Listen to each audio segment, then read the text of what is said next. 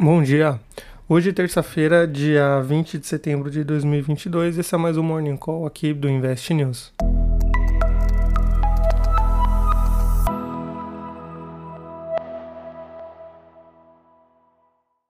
Os mercados globais começaram essa terça-feira, dia 20, com atenção a dados europeus dando um sinal de alerta aos bancos centrais. Na Ásia, as bolsas tiveram um dia positivo, mesmo com a divulgação do índice de preço ao consumidor do Japão, que registrou uma alta em 12 meses, que passou de 2,6% em julho para 3% no mês de agosto. Já o núcleo do índice, que exclui itens voláteis como energia e alimentos, subiu de 2,4% para 2,8% no mês de agosto, levemente acima dos 2,7% esperados pelo mercado. Outro indicador divulgado foi a manutenção da taxa de juros de empréstimos da China do prazo de 1 a 5 anos em 3,65%, em linha com as projeções de mercado. O índice acionário japonês Nikkei encerrou o dia com alta de 0,44%, o índice Hang Seng teve ganhos de 1,16%, Xangai registrou avanço de 0,22%, o índice TAIEX de Taiwan registrou alta de 0,86% e o índice sul-coreano KOSPI subiu 0,52%. Já na Europa, o clima dos mercados diverge tanto do desempenho das bolsas asiáticas como das altas registradas ontem no mercado dos Estados Unidos e em vários outros lugares pelo mundo.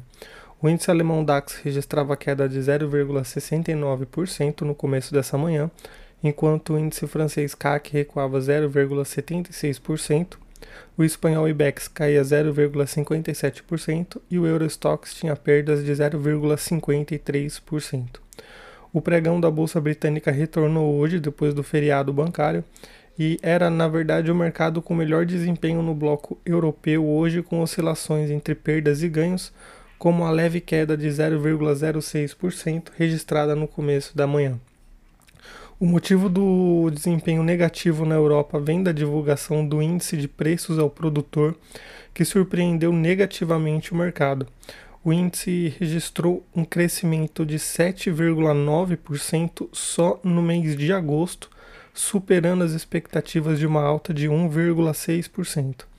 Na comparação anual, a inflação ao produtor passa de 37,2% no mês de julho para 45% 0,8% no mês de agosto, superando em muito a projeção de uma leve desaceleração para os 37,1%.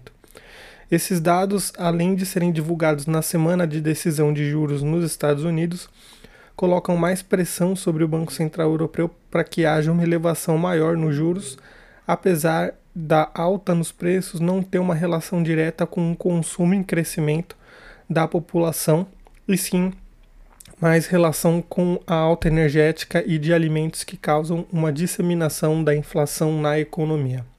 E aí dando uma olhada nos pré-mercados dos Estados Unidos, os contratos futuros eles estavam relativamente estáveis durante a madrugada depois de um dia de leves ganhos nos mercados dos Estados Unidos, mas depois da divulgação dos dados dos preços uh, ao produtor na Europa, os contratos começaram a ser negociados em queda, como o Dow Jones caindo 0,31%, S&P 500 com recuo de 0,4% e Nasdaq caindo 0,44%. Na agenda do dia, é, são poucos indicadores relevantes, sendo os mais importantes já divulgados pela madrugada, como o índice de preços ao produtor da Alemanha.